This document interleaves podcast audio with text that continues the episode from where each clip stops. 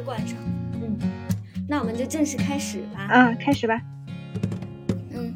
大家晚上好，我们三个也来加入播客了。我们先给大家自我介绍一下吧。嗯、大家好，我是 Sheryl，然后目前是在呃深圳工作，然后我从事的是文化艺术设计的行业。然后这个行业其实是不断的进行输出，需要嗯不断的充电输入的一个事情。然后其实也是保持一种跨界的思维，嗯、呃，能够去不断的去探索和嗯在新的领域去学习吧，嗯。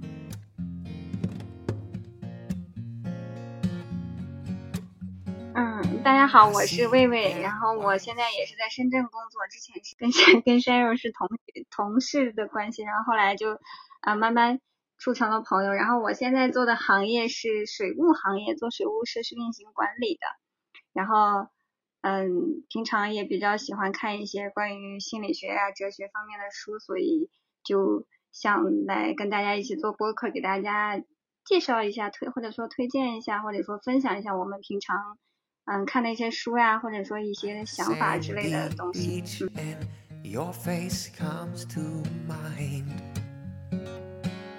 那到我了，我是小何，我之前是一个数据民工，我现在转行去做产业研究。那之前那两，因为我这个位置是在杭州，跟我的两个朋友刚好不在一块儿。然后之前两年深受杭州九九六之苦，然后迫不及待的找了两个朋友，然后天天聊聊呢，就想抒发一下这种加班的那个愤怒和那个无奈。然后我们就就想到说，可以读一些心理学啊、哲学的书，然后来哎宽慰自己之类的。所以我们今天就准备了一本非常优秀的书。给介绍给大家。Moonlight danced on waves and you and we stayed there all night. 呃，介绍这本书之前呢，我们还想聊聊，哎，自己为什么想要做播客这个。比如我想到就是想做播客这块这块，主要是工作之后发现。呃，生活特别的单一，你们嘞？嗯，我可能对播客之前的了解不是很多，我自己平常也没有听太多。嗯、呃，最早是听 Cheryl 说的，然后比较就是他热情推荐，然后我就去听了一下，然后发现了一些比较有意思的一些节目。然后另外呢，就是感觉，嗯。就是想接触一些新的东西吧，因为我我的那个生活，嗯，叫什么工作吧，平常也有点无聊，就特别传统，然后就感觉跟这个世界有点脱节，所以就做个播客跟大家一起玩一玩，然后就感觉还挺好的。就我其实一直是想做知识输出，然后能够，嗯，是一种倒逼自己，就是能够吸收更多的一些营养吧，然后能够多读点书，只能让自己静下来。Make a place for me. I can't forget you. I don't 哦，其实就是整个那个心情也能平静一些。无论是读小说，或者说读一些网文，还是什么的，我都觉得比平时就因为一些问题在那里焦躁要平静好多。是是吧？就感觉能从平常的那种生活啊、工作那种事情里边抽离出来，就感觉。就会进入另外一个比较嗯平静的世界，说的 好像有点那个啥。不过真的是这样，真的会有这种感受。嗯、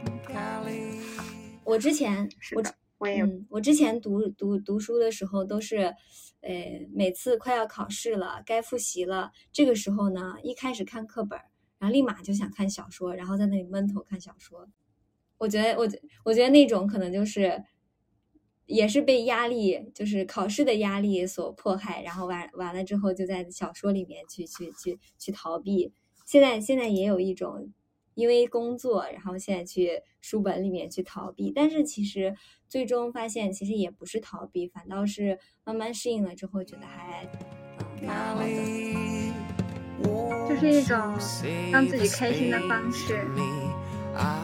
对，开解自己。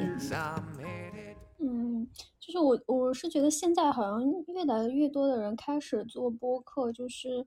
因为可能其他视一些视频平台啊、短视频平台，它会让人陷入一种就是不知道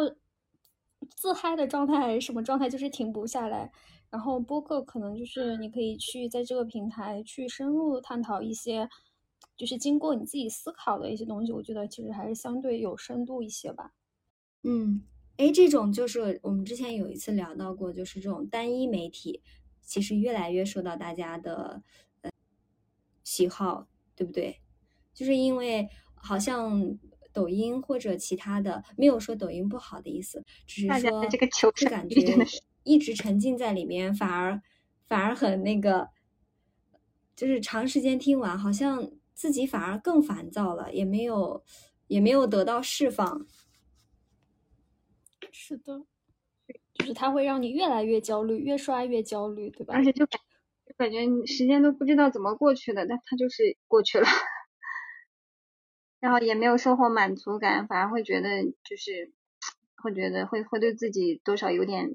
批判呀什么的，就越聊越看越焦虑。对，一个紧接着所以我们就想搞一个这种，就是能够让你自己心静下来，然后慢下来去，就是跟自己相处，也跟一些你想，比如说你想，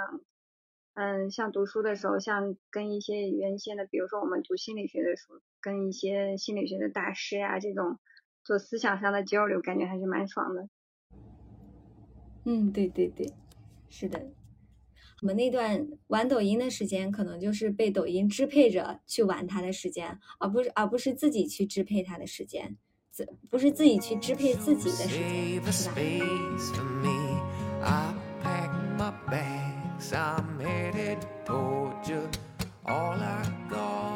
好的，那嗯，关于我们为什么要做播客呢？我们就聊到这里，然后请 Sheryl 给我们介绍一下我们这个栏目。那我介绍一下，就是我们这目前的这个栏目，嗯，我们的名字叫做翻书包，然后是想通过看更多的书，然后去打开更远的世界，去看到不同的东西。然后我们是一档以探索个人成长为主要方向的聊天节目。嗯，常驻的话就是我们三位，然后是以心理学、社会学等相关书籍的一个阅读作为起点，然后能够联系到我们日常生活、工作和学习中的一些所见所闻所感，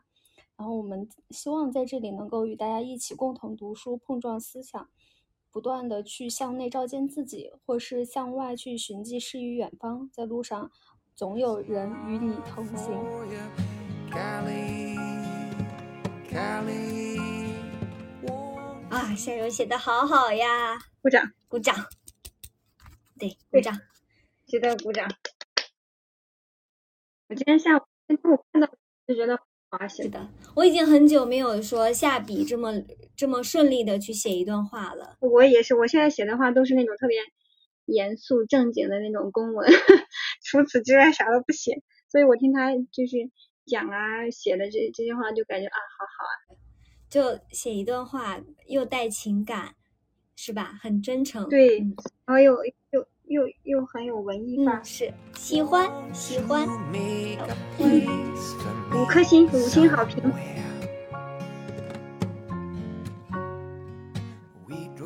因为我们这期的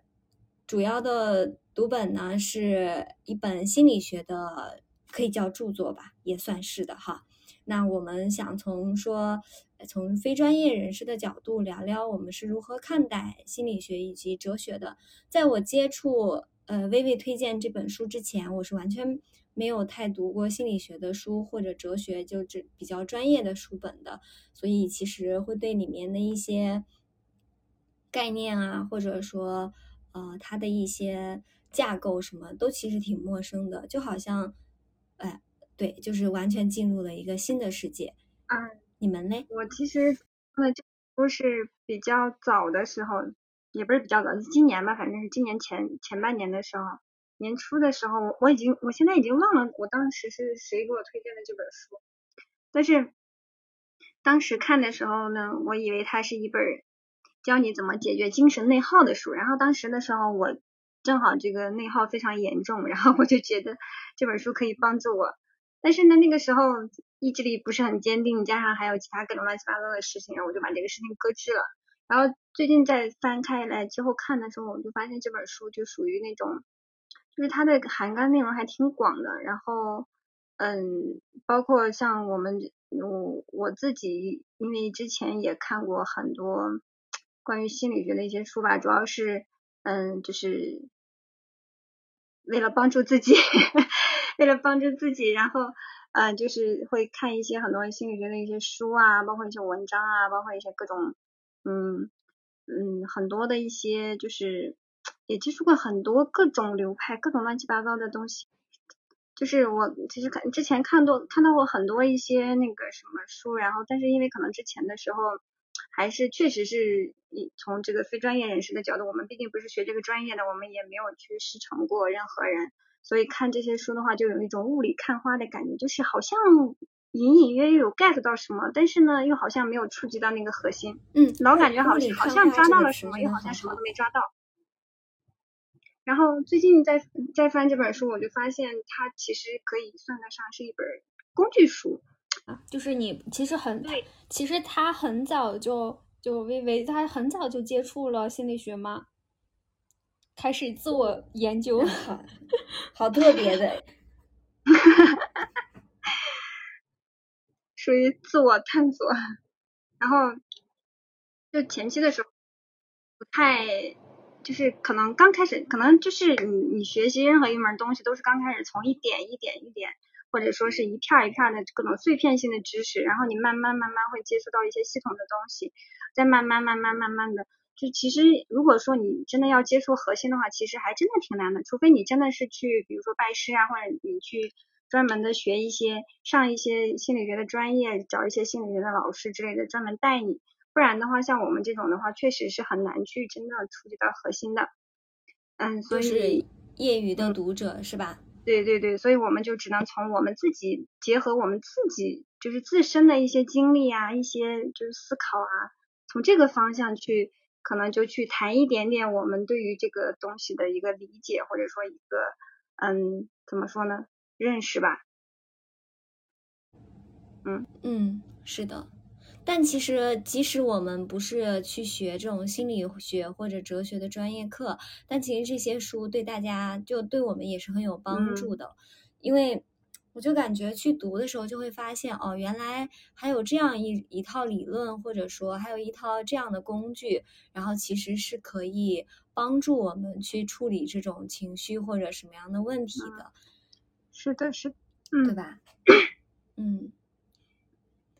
然后就对心理学，其实虽然嗯经常看不懂，但是又充满好奇，充满好奇，充满向往。是的，哎，这这种就很像说，其实读书也一样，就你一开始如果拿到一本，你就像一开始直接抱上来一本《百年孤独》啊，怎么看怎么怎么看不懂，但其实这些都是循序渐进的，也许一开始就应该拿一个。呃，就像我们也是拿很简单的书，然后一步一步就这样迭代进来，然后才会发现到后面其实很可能很多东西也是能看得懂，是，就是一个慢慢深入的过程，慢慢慢，对，一步一步是一个循序渐进的过程。就是小时候也一直对心理学呀、哲学呀就觉得，就是刚才你们说的高深莫测嘛，然后再到可能到大学的时候，其实。我我上马哲上的很很认真，就是觉得嗯那时候是有一些辩证思维或者是这种多维视角的嘛，你可以通过这种不同的视角去看问题，就觉得还挺有意思的。然后再再到去年的话，才才就是嗯说正式的可以去学或者是嗯了解这一个。这些专业吧，然后感觉才有点入门的样子。嗯，反正接下来可能就是在可能需要在理论上或者是在一些专业上，可能比较倾向于这种偏学术化的，我觉得还是需要挺有意思的吧，就是可以再去看看。嗯，是的，是的。啊，那你真的好早，上马哲的时候就有感觉了。我那个时候其实并没有。对呀，觉得他是那个什么哲学或者心理学什么的。我那个时候上上这些课都是我在干啥？我想想啊，我那个时候我都只是因为他是因为一门一门课对必须去，对，我就才去上。最多就觉得他是有些话说的很对，但是还没有就是没有把它当成一个正儿八经的一个就是我会不会感兴趣，没有从这个角度去思考过。我正式嗯开始，就是正式开始怎么也不能说正式开始吧，就是我对心理学这个东西有概念，基本上已经是我工作之后了。然后，然后对这个开始就是能算得上说，嗯，去开始自己探索的话，基本上都已经到我二十五岁之后了。前面的时候真的是懵的，就是一路懵上来的。怎么办，朋友们？我们我到现在对心理学好像也没有太，呃，说得上来的自己的认识，我没有，我现在还没有。那就说明你前面过得很幸福呀，不需要啊，这还不好？我们不能这么讲，嗯就是这样我们都很幸福。We drove on the mountain highway, rising with the sun. 您这次想要给大家推荐的这本书《生活就像练习》呢，它的作者是美国著名的心理学家、哲学家肯威威尔鲍。我的妈呀，为什么嘴瓢？嘴好瓢，嘴瓢的正常正常，问题不大。Countless palm trees. 我们这次推荐给大家这本书《生活就像练习》，它的作者呢是美国著名的心理学家、哲学家肯威尔伯。嗯，本书的介绍中，他就称肯威尔伯是包罗万象的整合理论的发明者。他整合了世界上所有伟大的心理学、科学、哲学、灵修传统的真理，创建了整合学院，以扩展整合理论的影响。其实，对于整合，是不是可以理解为一种方法论呢？就是对某一个领域高度的一个概归纳和探索性的一个总结。所以，想说肯威尔伯他就是心理、哲学和灵修的一个整合大师。然后，请薇薇来给我们介绍一下这本书的一个概况。好的，好的，那我来介绍一下这本书。刚刚那个小何也说了，说他这《生活就像练习》这本书，它的作者肯威尔伯是一个嗯心理学哲学的大师。然后他的他心理生活就像练习这本书是他在二零一三年出版的一版出版的一本纸的一本儿，所以这真的是嘴嘴瓢会传染，都怪我。嘴瓢的真的是 Sharon，你期待一下，等一下的嘴瓢啊！完了，你你我等会儿不嘴瓢，我们这个节目完整的。对，那我我就来接接着这个小何的这个话筒，我来介绍一下这本书《生活就像练习》这本书呢，是它的作者肯威尔伯是一个超个人的心理学大师。这本书是他在二零一三年出版的一本关于身心灵整合的一本书。这本书的腰封上面的推荐语写的是一本真正具有开创性、前沿性和革命性的生活指南，教你如何 如何活出自己最大的自由。然后这本书里面呢，它主要讲述了怎么就是我们普通人怎么在日常中运用整合式的哲学思维来影响和重塑我们的身体、思想以及精神等等各个方面。然后他在书里给出很多非常具体的可操作的一些方式方法，手把手的教大家怎么整合自己的生活，然后就是去嗯探索一个清晰而真实的自我。然后这本书里作者有提到过一个嗯关于四个核心模块的一个说法，这个也是他这个整合理论的一个核心。就这四个模块主要包含的就是人的肉体、心灵、灵性和阴影。然后肉体就指的是我们的身体，然后心灵就是你的思想啊、你的精神啊这个层面，然后灵性就是啊就是灵性，然后阴影指的就是说我们 我们可能在、呃、幼年或者说是在某些时期可能会有一些嗯经历过的一些事件，然后对我们的一些心灵深处就是留下了一些我们当前没办法意识到的一些问题，或者说是一些限制性的信念，然后这些信念会影响我们目前的一些。嗯，生活中的一些行为和思维，然后就把它叫做阴影，因为你是没办法去嗯直接的去找抓住它，所以把它叫做阴影，是个影子。然后这本书呢，整本都在通过就是作者设计的各种独立的或者说是嗯相互交叉的一些具体的整合方法来教大家就怎么样在肉体、心灵、灵性和阴影这四个层面一点一点的去就是嗯精进去找回真实的自己，然后就是活成你自己想要的样子。然后，所以我个人觉得这本书其实是更像一本就是工具书，我一直叫它工具书，就是说你需要的时候，你需要在这四个方面哪个方面，或者说你四个方面都需要去，嗯，想要想要去成长，想要去探索的时候，你都可以随时去查阅，甚至就就是说你可以跟着书里的一些方法自己去照着做都可以。然后，嗯，最近我又发现了这本书，就感觉。嗯，他因为刚开始我看这本书的时候，我以为它是一个教大家减好精神内耗的书，然后我当时就很开心，发看了一部分，然后最后后面再看的时候，就发现它其实它的内容涵盖的还是非常广的，它不止仅仅不止仅仅限于就是怎么样去教你减少精神内耗，它还它主要的方向其实是在于对你个人的身心灵以及自我成长的这个方面的一个一个指导吧。我感觉，我觉得就是对于自我成长、自我探索感兴趣的朋友，可以去看看，一定会有惊喜。好，那我就介绍在这里。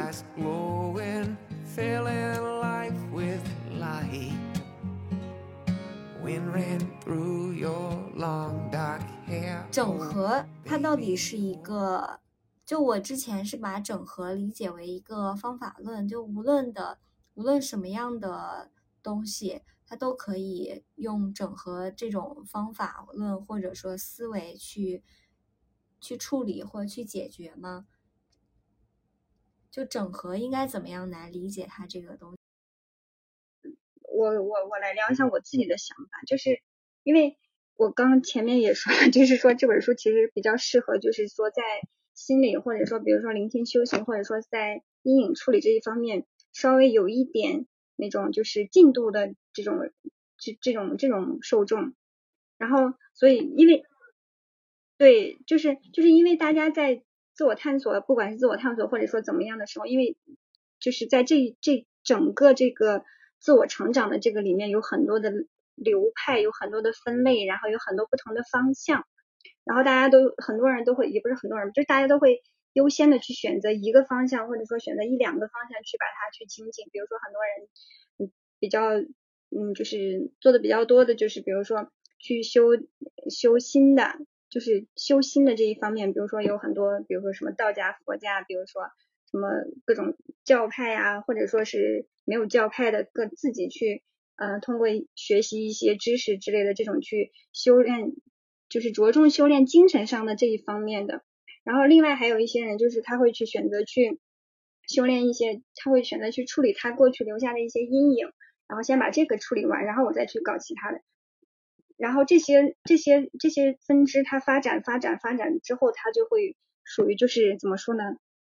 啊，就是比如说我跟我大学的室友，大我大学的同学，我们都是学同一个专业，但是我们专业它分为三个不同的方向。然后到现在我们毕业十快十年了吧，然后我们之间互相聊彼此的方向的时候，就发现随着大家对于专业的这个深深入的理解之后，不是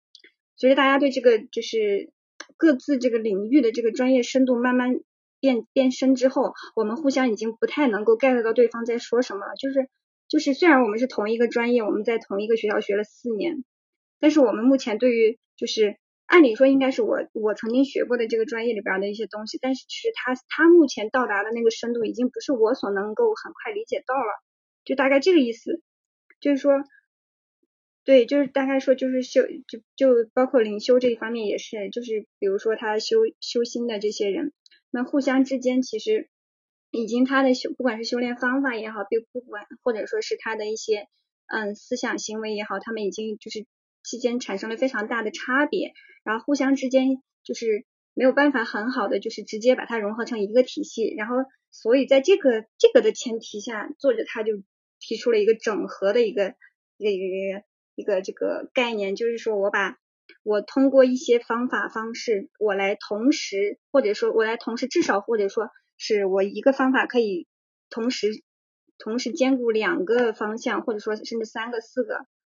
我我的理解是这个样子。哎，这样解释解释蛮清晰。我是咱们三个里面心理学目前领悟最差的一个人，但是就像你你一开始说。看心理学的这些书呢，会有一种雾里看花的感觉。就最开始的人，我就是那种感觉。就我大概想明白，他这个整合好像是在说这么一件事情，然后但是呢，我又不确信他是不是在说这么一件事情。然后看他的那个那个内容的描写呢，哎，好像又是，就总是会有这种徘徊的感觉，因为我不确定他说的，哎，到底是不是这么一件事情。嗯，我觉得我们嗯。不用在意，在太在意我们说的对不对，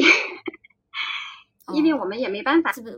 去做一个什么，比如说非常严肃啊，或者他是没有标准答案，对吧？对，就是我们就说自己的理解嘛，对吧？而且就是每个人的理解角度可能都不太一样，而且大家可能就是每个人的理解都只是一个方面，或者说几个方面，不可能面面俱到，所以我们就是互相这样。聊一聊，哎，然后大家都可能可以看到别人看待这个东西的另外一个方面，那不是又多一个视角嘛，挺好的。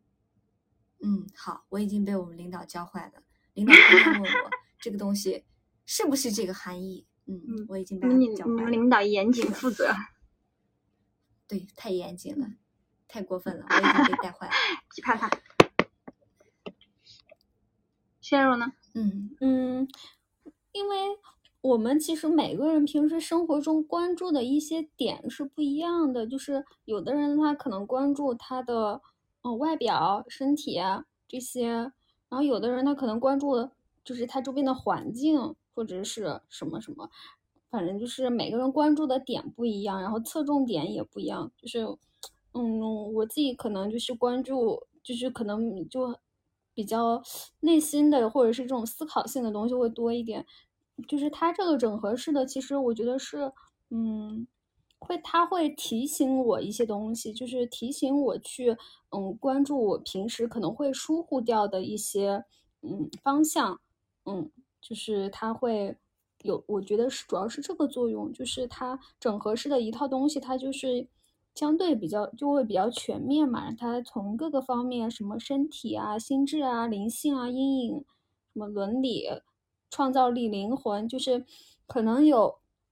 外在的，也也有内在的，然后又有大环境的，又有反正是各个方向都有。然后他就会提醒我，不要只关注自己，要去关注，比如说我们的大环境，或者是你现在身处的外界的环境，或者是去关注你周边的人。他会提醒我这些东西。嗯，我觉得对我来说，我觉得其实真的挺好。他会。让你走出你自己的世界，我就我真的我觉得我很长一段时间都在那种自我的心理斗争之中，就是比较封闭吧，嗯，很长一段时间。然后我觉得就是他这个东西就也也很真的很，我觉得对我来说也很有用，就是他也帮助真的是个人成长这这方面吧，让我能够去关注一些关系。包括在工作上的一些层面，我觉得他今年其实，在我尤其是在我的工作中，我觉得他给我带来了很多的嗯帮助，其实是。嗯，我觉得你讲的特别好，非常棒，对，鼓掌。又来，我也是觉，我也是觉得，因为有时候我觉得，嗯，因为我们几个其实。叫什么工作其实都没有太久，最长也就是五年，基本上都是两年到五年之间，是吧？然后有时候觉得在职场中，就有时候我是觉得自己就很拧巴，就是尤其是刚入职的时候，好像又特别在意自己的价值，就是嗯，又很抵触周围的人，他们说不好的话呢，很容易听不进去，就觉得对方你是不是在 PUA 我，然后。然后包括一些事情啊，或者说一些项目，然后那个时候的感觉就是这有什么好做的，或者怎么样，会有这样的情绪。但是别人稍微高看你一眼，或者说跟你说两句好的呢，自己其实内心。又又很又很那个，又很激动或者怎么样，就是其实是很复杂。我觉得这种好像就是并一方面没有认清自己，然后另一方面对周围的环境也没有站到一个合适的角度，或者说呃把自己抽离出来去理解那个去去看清周围的一个环境。嗯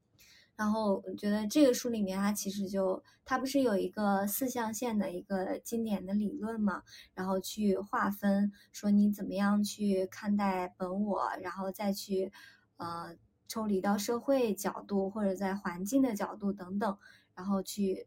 分别的站在不同的角度去看的时候，我当时对这块儿印象还蛮蛮深刻的，虽然我的理解可能嗯比较浅。你太谦虚了。没关系，就是每个人有每个人的理解，只是从不同的维度，嗯，而且，就是你你在不同的阶段，你看同一本书或者同一句话，你感觉也不一也不一定一样。所以我觉得就是嗯。嗯，忠忠实于自己的当下。对，当时就感觉，当时就感觉说他一方面关注说心里面在想什么，身体感受到的是什么，然后别人眼中看到我们是怎么样的，然后嗯在在看那块儿他解释那个四象限的时候，印象就蛮深刻的哦，就还能这样子去把这件事情拆分开来吗？虽然他当时举的那个例子，我记得是就是去开会很紧张，然后自己呢内心很紧张，身体的话手在出汗或怎么样，然后别人呢就看到这个人怎么怎么样过来，嗯，大概是印象中是这样一个案例，他去解解释这种四象限，我觉得就角度好特别，就第一次感受到说心理学原来是这样去看待一件事情，或者他去拆解一件事情，然后这样来，嗯，这这种叫研究一个方向嘛，算是吧。我说我对我我对这块其实印象也很深刻，就是他可能是我觉得是我因为我尤其是有时候读书的时候我比较感性，就是我会被他的描述就是打到，就是在这个四象限里面可能是真切的，就是感受到他那种打到，就是比如说我们在他是四就是四个部分嘛，然后是。可能左上角是我，然后右上角是他，然后左下角是我们，然后右下角是他们。然后在尤其是在这个我的时候，我觉得可能我们最开始、最最开始、最关注的，就根本的就是首先是关注自己，然后很就是，然后你自己的内在情绪，然后你自己内在的声音，不停的在，比如说在扮演，在在批判自己，或者是在各种情绪里面。那这个东西其实是，嗯，都是别人看不见的。这一点就是，就好像他，如果你抽离出来，你客观的去看的话，你你就感觉他像一个自我的世界，然后但是别人完全是看不见的。你就觉得，哇，突然就是意识到，哇，你心里的那些斗争，其实如果你没有外在的动作啊，或者是其他的线索表现出来，他就，你就只在自我的世界里面，然后也。完全封闭在里面，是自己的内心的一场戏，可能他再怎么丰富，但外界是感受不到的，是吧？他他原话是我找找哈，他原话是说，嗯，内在的声音不停的插嘴，扮演着控制者、怀疑者、保护者和批评者、审判者、鼓动者以及受伤小孩的角色，就是经常。我不知道你们有没有这个情绪，就是经常可能嗯就会有觉得自己好像在扮演一个 受害者的角色。我今天我今天我今天打不到车，一直打不到车，然后又点了一个把我辣的喷火的外卖，然后又找不到耳机，这一连串过程，我刚刚就觉啊，真是一个倒霉蛋。这种不就是内心在给自己自我 PUA 吗？就自我 KFC 在那里。这些内心的话，我可能没有任何表现的话，别人也不知道我内心发生了什么事情。我在那里挥挥舞来挥舞去的，那别人也不知道我在干什么，是不是？首先要走出我的世界，然后才有我们，是吗？其实听你们俩刚刚说这些，我我我自己其实也有也有很长一段时间。就是真的是完全沉浸在自己的世界里，就完全不管外界什么这那的，就是每天都特别喜欢跟自己待着，而且并不觉得有什么问题。然后这种时间大概两年左右吧，然后就觉得就觉得外界的一切都让我心烦，都让我难，也不能说难过吧，就是都会让我觉得很烦躁，我就会想他们在干啥，整天这那的，何必呢？就就有一种老有一种世外高人的心态，就觉得看别人都觉得特别嗯，就就感觉别人就看不懂别人在干啥，我就在想你们追求的都是什么鬼东西？真的有意义吗？然后真的会快乐吗？你们真的会真的觉得那个东西很重要吗？然后就天天在搞这种东西，然后好长时间我并没有觉得有任何问题，我反而觉得是别人有问题，然后。后来慢慢走出来了之后，发现嗯，确实很是很封闭，而且那个时候还在想我为什么不能脱单，我为什么没有好朋友，一边在嫌弃别人，一边又在觉得说我为什么就是为什么大家不来找我玩什么什么之类。你说这个矛盾的拧巴不拧，是吧？人人就是很拧巴，为什么人会拧巴？是不是就因为我们有我们总是活在。就是自我的那个世界，对自己的内心太丰富了，很多事情其实并没有那么复杂，但是我们就会在里边给他一一遍一层一层的给他加一些各种东西，然后到最后我们都不知道自己心里到底想要什么，就是把自己关在了左上象限里面，也不去关心其他的问题，然后就像别人说的，我们就是在在自己内心演一场戏。扮演一个受害者的角色，心理学家有点高，把这种事情直接就理论化了。我觉得而且重点是他牛一套体系，完了之后还告诉你这个要怎么解决。嗯，是吧？我第一次接触，我也觉得真的是，怎么会有这么透彻的人？然后就会觉得，就感觉看他说的话，就会啊，对对对对，就是这样。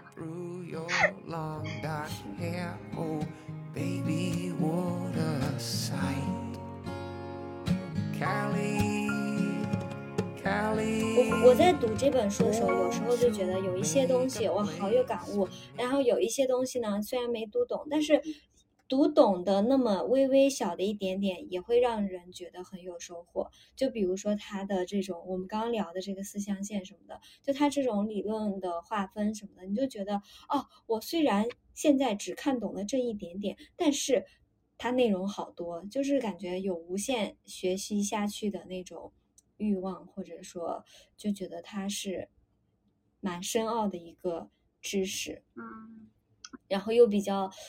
嗯，从一个从这种心灵啊什么的角度哈，嗯嗯，去解决我们的问题。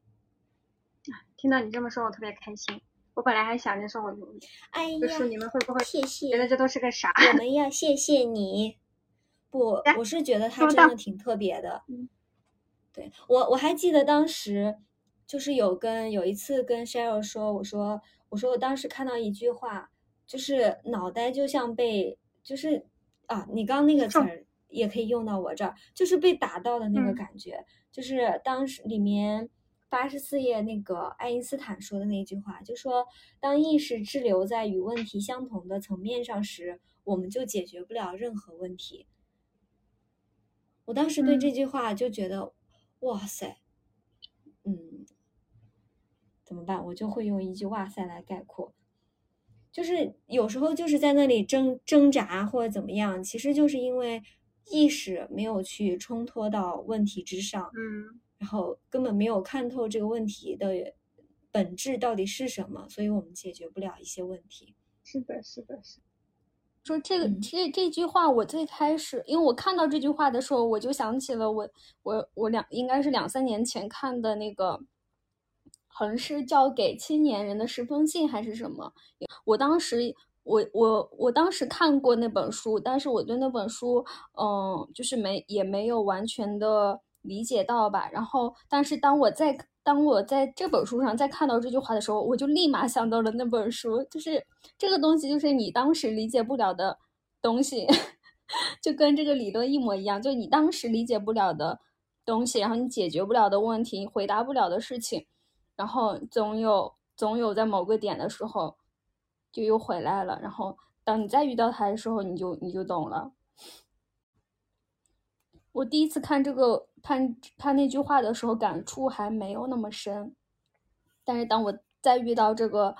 这个问题，包括我在生活中遇到的很多事情，就是有一些解决不了的问题的时候，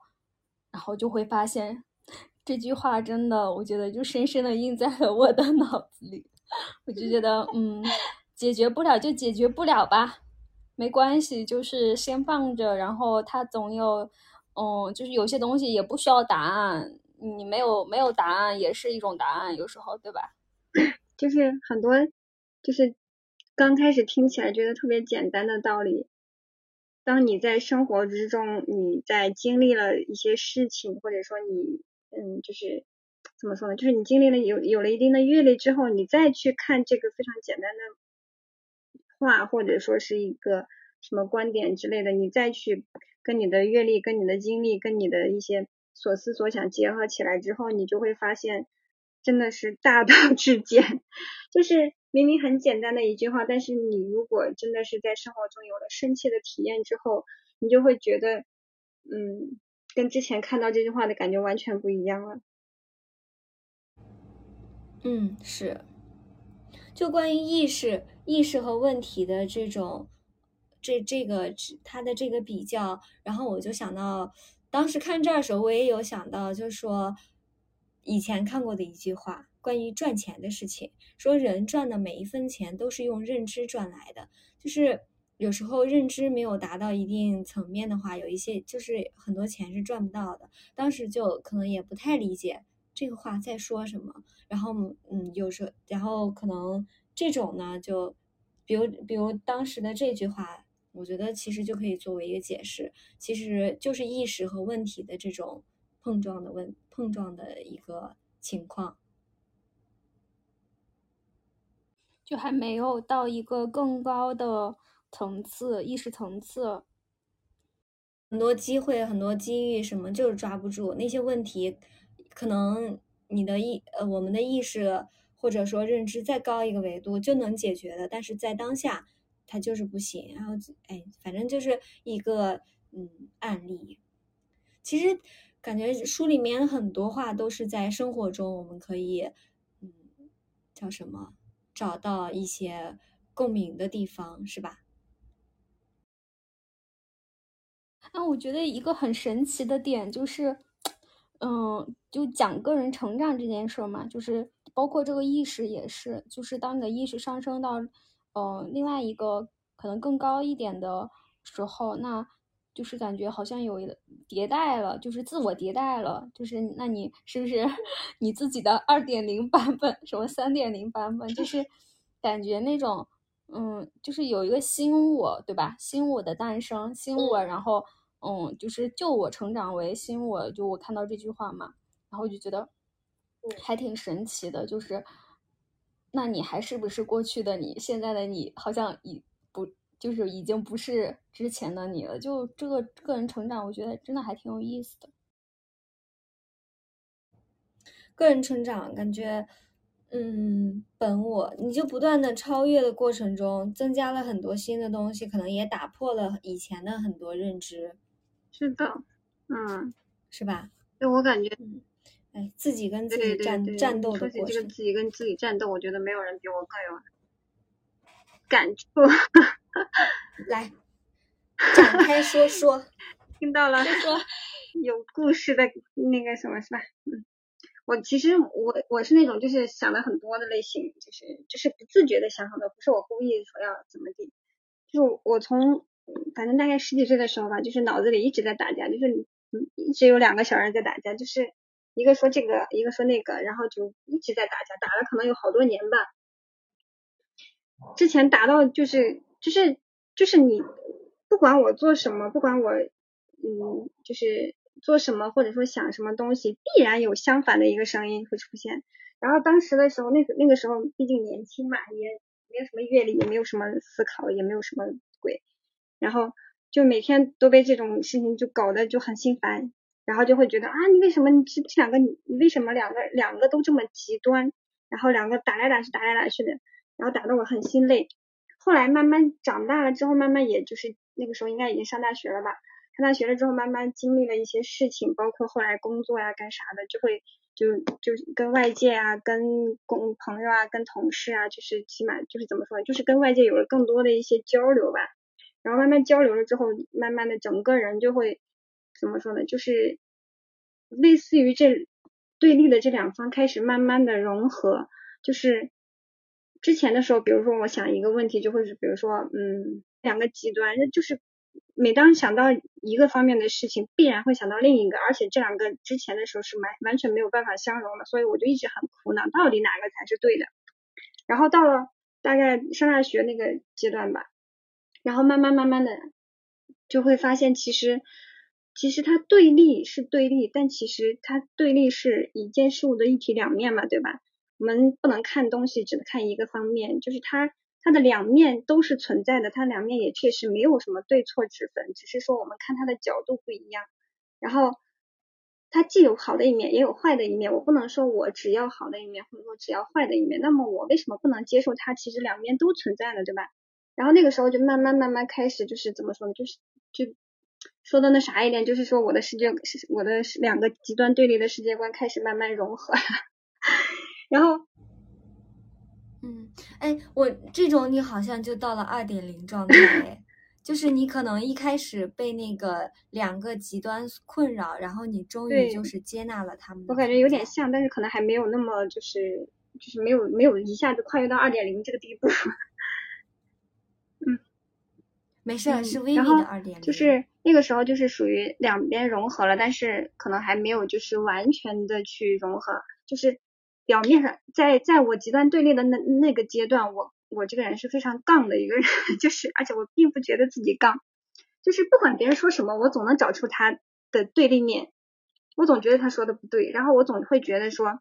啊，你说这一面，你你为什么要忽略那一面？那一面是怎么地了？然后怎么怎么，然后就会对外表现出来是一个非常杠的一个状态，然后还不觉不觉得自己杠，然后到后来就是我我自己慢慢的就是这两个东西能够和平共处了之后。然后就会发现，就会对这个世界啊，对对人呐，包括对事啊，包括对身边的一切的东西，都会多一点包容。就是说，我会能理解别人，就是跟我立场相相反，甚至说立立场不一样，甚至说相反的时候，我不会像之前那样就直接上来就就觉得去就觉得人家不对呀，或者说觉得人家嗯怎么地，反正就是不会再上来表现的那么尖锐，那么的就是生硬了。然后我觉得这个是一个非常对我对我个人来说哈是一个非常大的进步。当杠精当了好多年，然后突然有一天发现，其实我能理解他们所有人，就还挺新奇的一个体验。哦，哎，你这个讲就聊的真的好特别啊！就是以前包括我自己也会有那种忍不住想要杠别人的，而且我在想我是不是错了还是怎么样？我现在。可能你聊完的这个瞬间，我就觉得其实杠它也并不是一种错，它就是它就是他们大家的视野中看到了很多角度，对，然后它这些角度它都是均等划分的，没有说哪一个优先突出，哪一个就是要被忽略的，是吧？每一个角度就是就是应该存在的，所以人家并没有去忽略某一些，就是就是有时候。我我也觉得我是有时候也很那个怎么讲，就是比较尖锐，就是我看问题也很尖锐，就是我能我好像我觉得我有我好像有这个不知道是应该是好还是不好，但是我好像有时候看问题真的会好像会一眼看到他的嗯一些本嗯就是对很根本的东西，包括可能在工作上也会非常的。现在就比真的非常的单刀直入，就是一眼就戳，可能就真的会戳到别人的嗯痛处，这样子就是比较犀利。然后我也在我也在调整吧，就是嗯，我能知道，就是说嗯，要有一个比较包容吧，然后有一种可以接纳别人的观点的，我能知道，我现在是能知道，但是我现在还在调整，就是怎么样去以。嗯，稍微舒缓一点的方式，或者是嗯，就是不要那么刺猬的去刺别人一些，就是就是让别人难受的点吧，我是这样觉得。嗯，就真的，如果这样，如果这样跟别人相处的话，我觉得那个刺也会让别人就是远离你。嗯。怎么说？你刚刚说这个，我又想起了另外一件事情，就是说，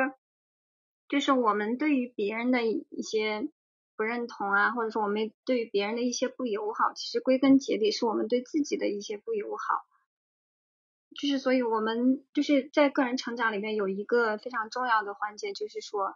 你要跟自己，首先要跟自己和解，你要接纳自己的所有的好与不好，包括像你刚刚说的，你这个就是一眼能看到问题的本质，眼一眼能看透彻，然后一句话就能戳到别人的这个，这个一方面是你的优点，就是你可以非常快速的、精准的去定位，对吧？然后，但是呢，可能因为表达方式没有那么的，就是怎么说呢？嗯，让人容易接受，所以会不小心刺伤别人。就是我觉得你刚开始说的时候，你会觉得说不知道一眼看透本质这个事情是好还是不好。我觉得你不要去想它是好还是不好，因为任何事情它都有两面。又回到了这个话题，就是说，包括我们中国的一些传统文化里边，比如说《道德经》啊什么里面，它都会讲到说，这个是任何事物它都有阴阳两面，然后。它这个阴阳两面既对立又统一，所以你不要去想着说我只要它这好的一面，或者说我只要它坏的一面，或者说怎么怎么地，我要把它分得清清楚楚、明明白白，没办法分清楚的。就是你同样的一个特点，你在这个场合可能是一个好的特点，就是表现出来好的一面，但是在另外一个场合，它可能就会展现出它不好的一面。所以我是觉得，就是你没有必要去分它到底是好还是不好，而是我。去，我要怎么样把这个事情做好？然后我又我要怎么样去？比如说我换一种表达方式，或者说我怎么怎么怎么这具体的我也不知道哈，我也不能给你什么 建议。但是我自己的感觉就是，你不要先先首先不要去评价自己这个特点的好或者不好，因为它没有什么好和不好，它既有好又有不好，就是你不要把它对，不要偏颇的把它放到一个方面。就是你要既能接纳他的好，又能接纳他的不好。没有，就等于说，其实靠近那这本书来讲的话，还是我们就得充分的认识自己，然后呢，也要站在不同的角度再去认识自己。其实像我们小时候，也不是小时候，小时候学思想品德，就是里边就会说你要换位思考，对吧？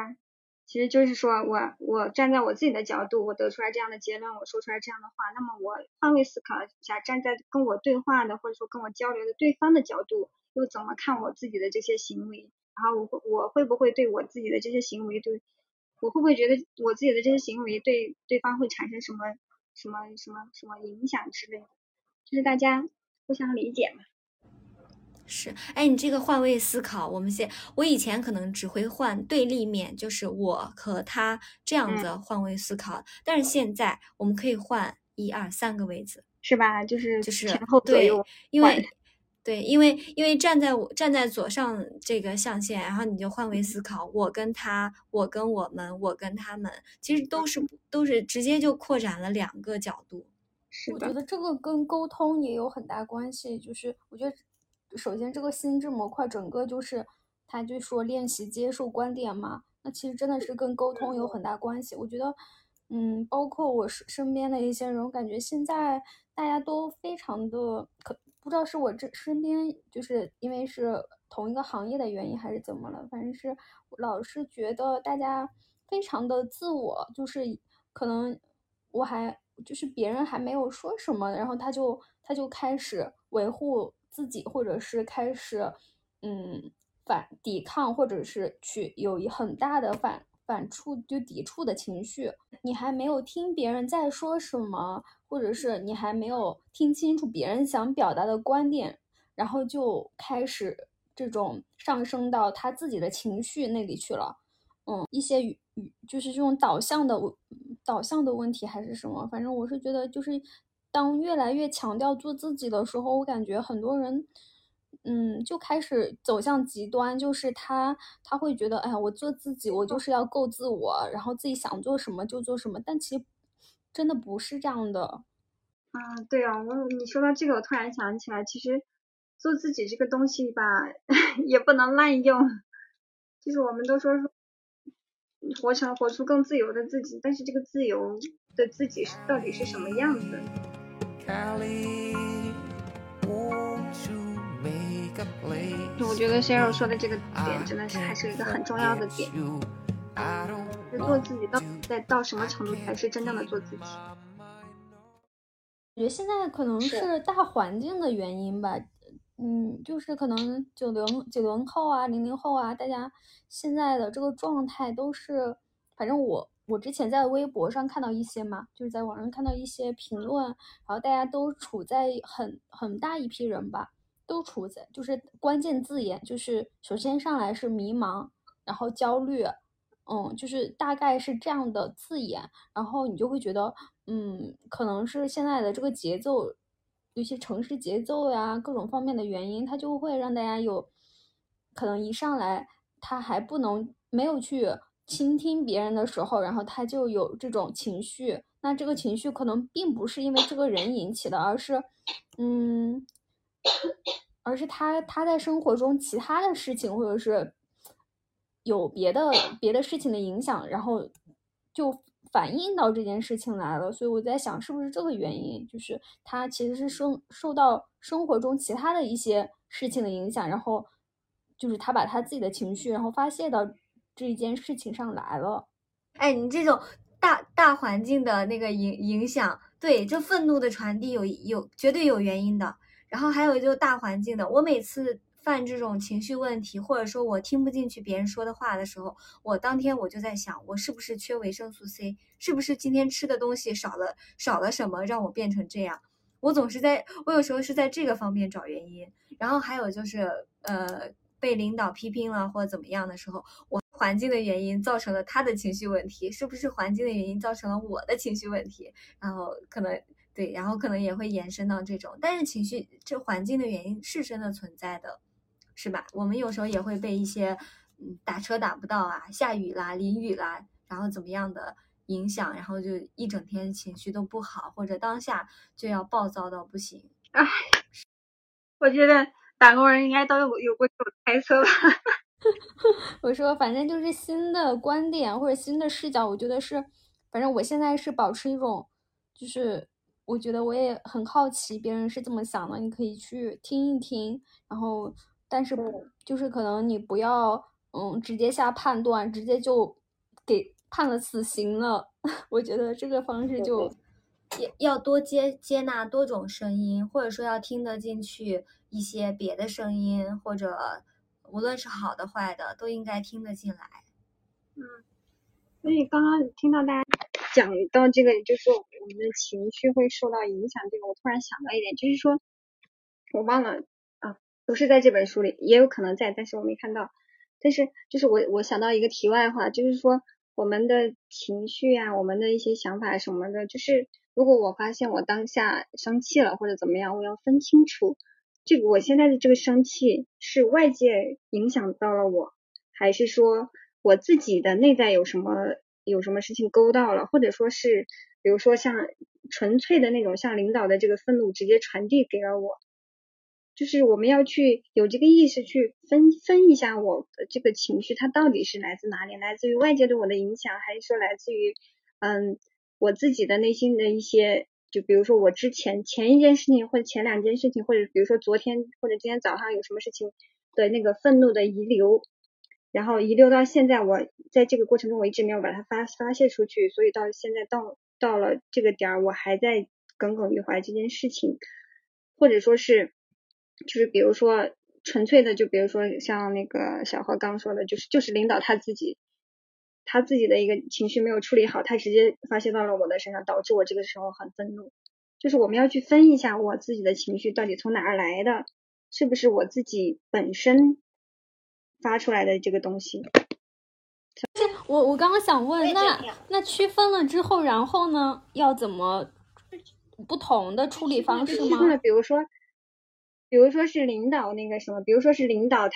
说你你你在这儿干工作干得好好的，他突然跑过来跟你一通发火，然后你很生气，但是你你就会你你如果这个时候能意识到哦这这就是他自己，不管他是因为什么原因，比如说家庭生活不幸福，或者他的领导批评他了，或者他有什么事情招到他惹到他了，但是这个他的这个愤怒虽然说传递到了你的身上，但是对你来说你是没有任何错的，你只是无妄之灾是吧？那么你气一下就过去了。就是我当下很生气，但是我意识到这个事情之后，我就不会再那么气，那么那么的耿耿于怀，然后甚至把这个我的这个愤怒再传递到下一个人，对吧？不会再持续了。我不会，我我会让这个东西在我这儿，嗯，直接终止掉，不会说我啊，我特别生气，我被领导骂了，我特别生气，然后我要找找一些给别人找个茬呀，或者说我要把这个气憋到晚上，然后怎么怎么地。是怎么来判断？就是说，就是。如果你没有更多的沟通的话，你你是怎么去判断他是由于什么引起？我不能判断别人是由于什么引起。怎么说呢？就你不用判断别人是由由于什么引起，你唯一需要判断的是你自己，就是你自己在这个事情里面有没有做错什么，就是你的行为是不是直接招招来这顿怒火的这个直接原因。比如说你做错了什么事情，领导批评你。这么说吧，就比如说你你去跟领导汇报工作，然后他汇报工作的时候给你找茬儿，对吧？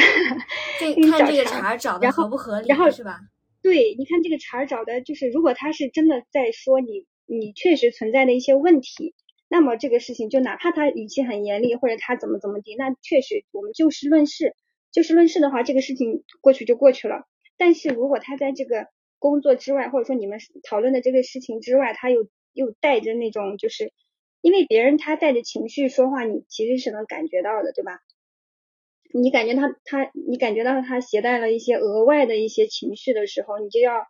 把自己就不要去被他拉进去，这个很重要。其实就是多一点视角，然后去认清楚这个事情的本质。对，对，就是如果他很愤怒的时候，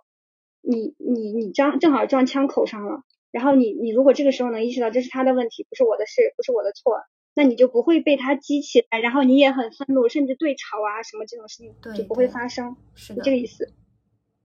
就比如说有有些人他不是比那种容易一点就着的那种嘛，比如说他啥事都没干，然后刚好碰到领导很愤怒，然后一不小心波及到他，然后他立马脑子一热 开始跟领导吵，或者说是搞什么事情，这种就很不理智呀。就本来跟我们没有什么关系的事情，可能领导他过一会儿缓过来之后，他还会觉得有点歉意。你这么一吵，这个局面就没法收拾了。是的，看清楚，多个多角度的看清楚这个问题到底到底是怎么样发生的，到底是为什么会发生。就是我之前我不知道在哪里看到过一个理论，就是说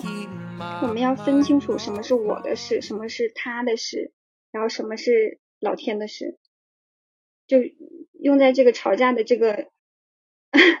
用在这个吵架的这个这个环境里边，就是就是说，我们要搞清楚，如果是我们的行为导致了这场那个吵架或者怎么的，那我们就去去察觉自己，去调整自己的行为。如果是他的问题，那我唯一要做的就是我不要把自己就是送到他的这个战场里边去，对吧？至于他自己什么时候处理好他的情绪，那是他的事，我没有办法去干涉，我也没有能力去给他责任，对吧？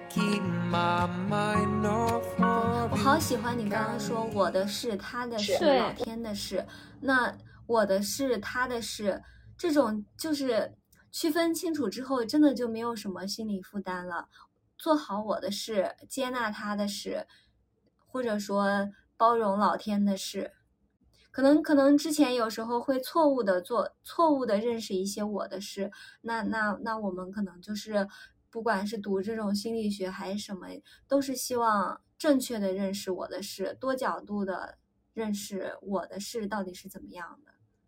嗯，我好喜欢这句话，我的事、他的事，还有老天的事。那老天的事管不了，老天的事管不了，管不了，真的管不了。哦，也不能说，就是你好像老想去，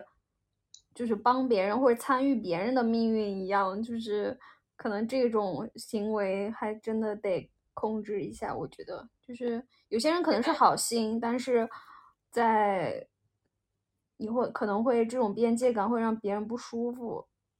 是的。其实好心这个事情怎么说呢？就像比如说，大家应该都有体会，我们的家长 老是觉得，老是打着也不能说打着这个旗号吧，就是他的初心是真的是为我们好，但是并不是他所有的行为我们都觉得是很舒服、很开心的，对吧？所以就是边界感还是边界感这个话题。哎呦，感觉生活就像练习，就虽然读的磕磕绊绊的，但是就还值得一遍一遍的继续去读，就是去训练那个叫做什么，去接纳外界的声音。这种，我觉得每一遍肯定都有更好的收获。是的，是的，是的，我也觉得，就是可能第一次读的时候，可能就会有一点觉得，嗯。读不下去啊，或者总想跳啊，什么之类的。但是可能再慢慢看，然后随着我们就是怎么说呢？嗯，对这个东西，一个是兴趣越来越越多吧，另外一个就是说我们就是对这个方面的一个积累也多了一点之后，可能就会读得更顺畅一些。然后比如说里边有一些方法也可以直接跟着做。其实我我一直觉得这种是。最好是跟着做，一步一步的，就是完全跟着他做，做一遍跟你读一遍也是完全不一样的，收获也是完全不一样。对它，它就像一本一本指南一样，它里面有很多那种一分钟模块等等的，然后来教我们怎么去跟着它去练习这样的事情，或者练习这个训练。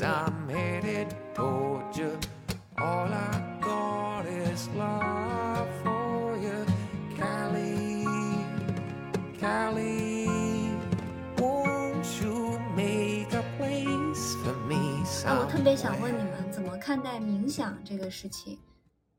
或者说，你们平时会练习这个冥想吗？哎，怎么说呢？说实话，我想练，但是我老就是老是断断续续的。就不能进正确的练习，正确的练习冥想的方法应该是什么？就是放空大脑，然后静坐在那里吗？嗯，我感觉这个就是对于怎么冥想这个事情啊，就是其实有很多说法。就嗯嗯，怎么说呢？就是我觉得，我个人觉得哈，从我的角度来说，我我自己觉得就是怎么说呢？就是比如说我留一个安静的时间，然后我去。专注的想一件事情，这个对我来说就已经是算是冥想的一部分了。就是我把这一件事情，或者说一个什么点，我把它想前想后想左想右，专注的去想一件事情或者一个点，就是我想想好久，这种其实已经算一部分了。但是这个只是我的一个野路子的一个一个一个算法。如果是正正正规的人家那种冥想的话，我感觉可能还是得去找老师学一下比较好。先让你会去做冥想吗？嗯，我有时候觉得静不下来的时候，我就会，因为我有段时间睡眠不是很好，然后，嗯，就就听一下，但是我就会还是进入不了太多状态吧，就有很多杂念，我一闭上眼睛，各种各种想法，各种东西就开始大脑里面开始上演，就是不停啊，那你这个。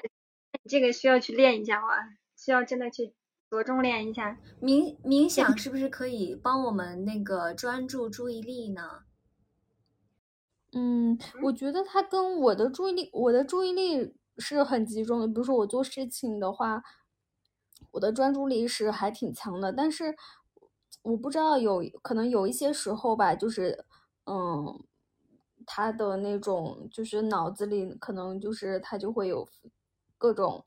各种念头就出来了，嗯，他们可能等于说你你可能平时工作或者说呃尤尤其是工作吧，你的注意力是非常集中的。但是可能举个例子，到了夜晚你要睡觉的时候，然后你脑子里就会七七八八各种想法，然后导致你睡不着觉或者怎么样。他已经形成，他就是那个念头，他可能已经形成自己的一个工作模式了，他就到那个。时刻或者是到那个环境下，它就出来了。就是这个跟专注力好像还不是一个一个一个事一个事情，嗯，对吧？对我我就看到作者有提到整合式的冥想的时候，但我当下就会觉得，其实抛开整合式冥想，我连冥想我都没有办法顺利的做下来，我就一一直。想找机会跟你们聊，说到底怎么样才是正确的去做冥想，或者，嗯，要应该怎么样经过怎么样一个训练这种。嗯，是的，确实要要在生活中实践啊，就是他现在这一套还是方法论的东西，或者是一些模型嘛。然后更多的在生活中确实是得练习才能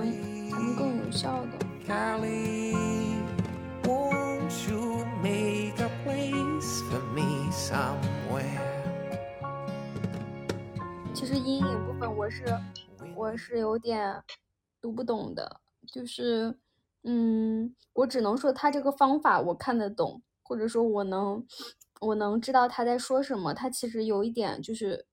有一点像那个疗愈的过程了。你假想这个人，然后再往下与他对话，然后成为他，其实有点像那个疗愈的过程。但是我会觉得这个，嗯，不知道该怎么，就是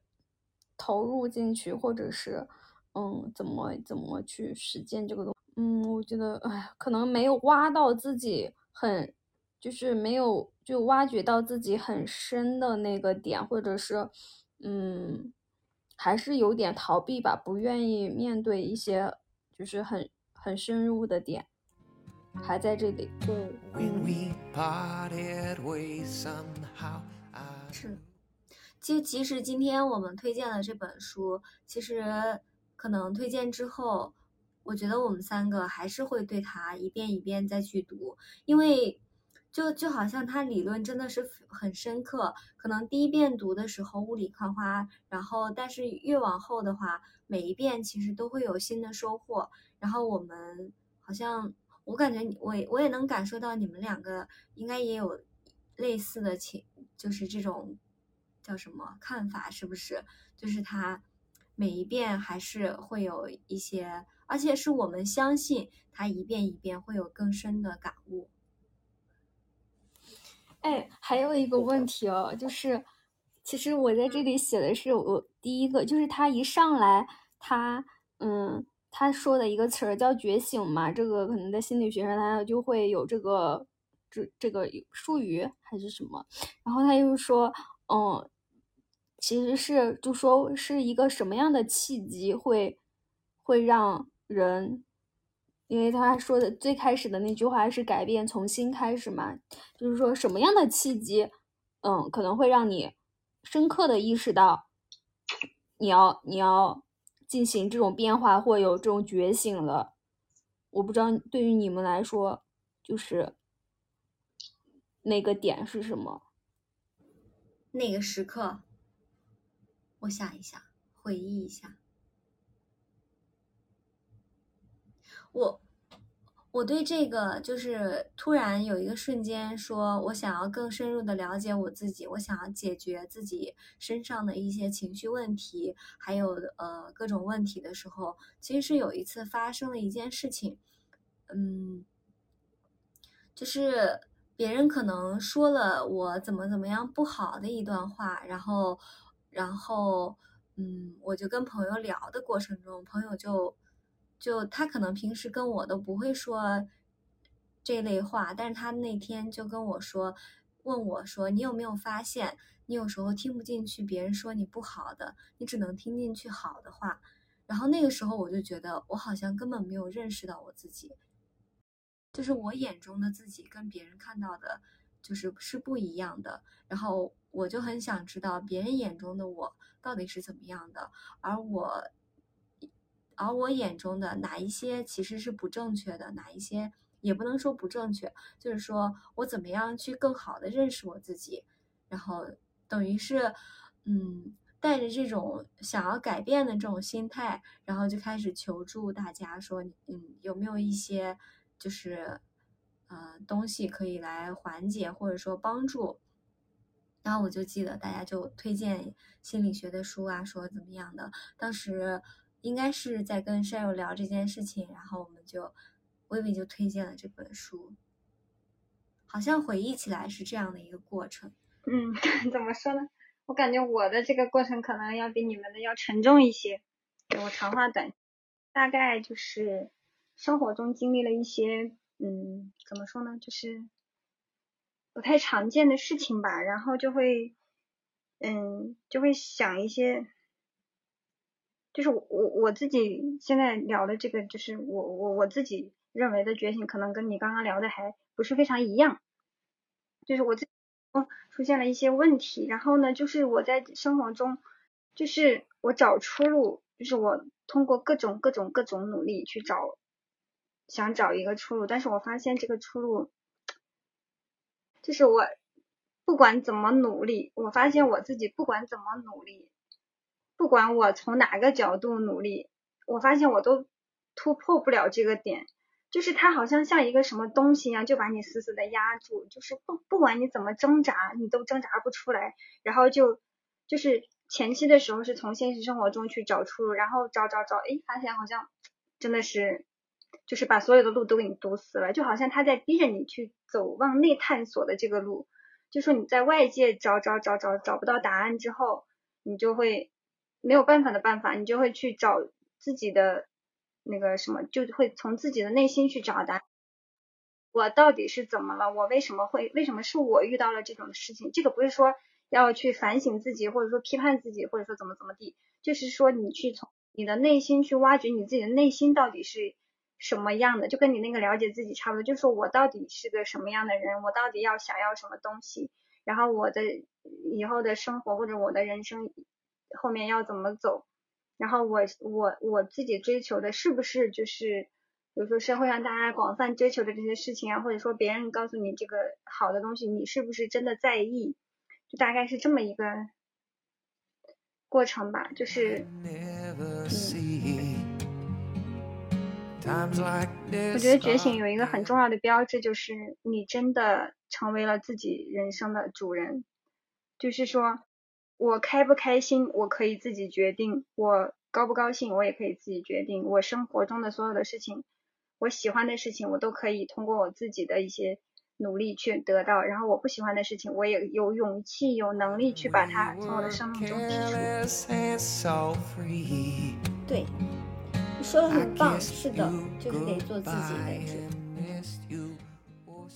哎呀，真好，我天。我怎么感觉有点沉重呢？突然，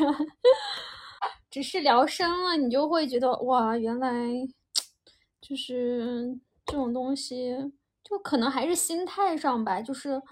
心态上调整好了，所有的事情，所有的世界都都都会往好的方向发展吧。对，就像前面小何说的，就是说我们有的时候会会有一种受害者的心态。哎，小何说的还是你说的来着？我忘了。反正就是说，就是我们会会会老会觉得说啊，为什么我这么倒霉？为什么倒霉的是我？为什么为什么我自己这么倒霉？什么倒霉事情都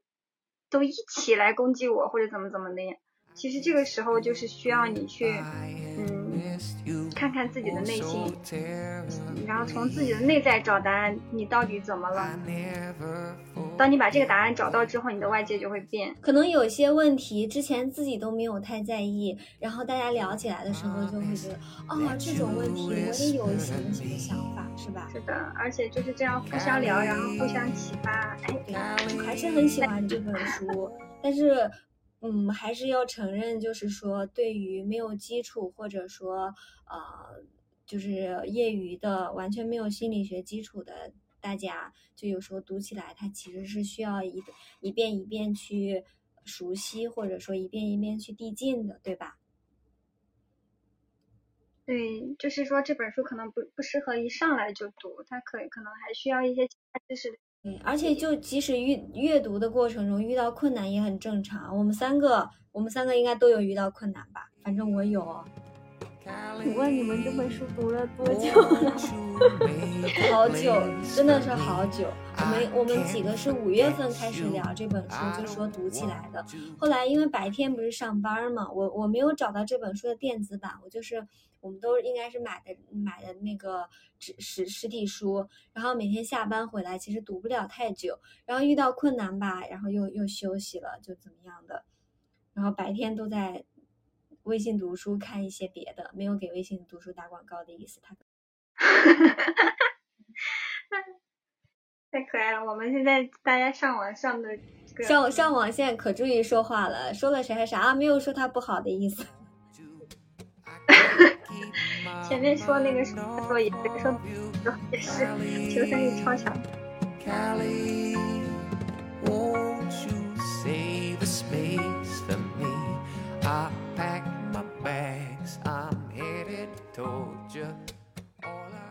那这那这就是我们的第一次播圆客满结束，然后处女座呢？嗯，就是把自己觉得非常好的一本书，然后想要推荐给大家。同时，我们三个呢也想要对这本书，就是因为平时都是打工人，然后找个几找个周五的夜晚，然后我们去聊聊自己在这本书里面读到的一些有趣的点，或者说我们拓展开的一些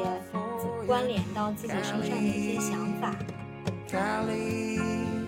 won't you make a place for me somewhere? Won't you save a space for me somewhere? 我是小何，我是 Vivi，我是生肉。好的，我们下期再见，再见。